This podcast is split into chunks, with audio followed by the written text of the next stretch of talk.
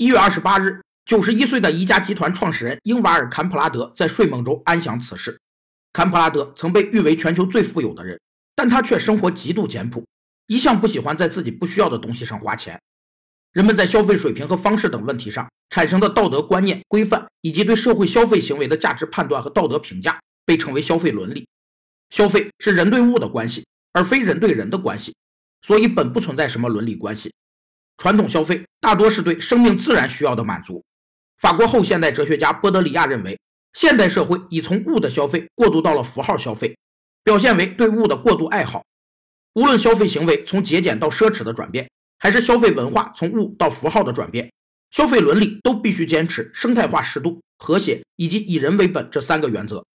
今天，由坎普拉德一手创建的宜家已遍布全球二十八个国家和地区，拥有三百二十八个商场。成为世界众多商学院必讲的典范教程。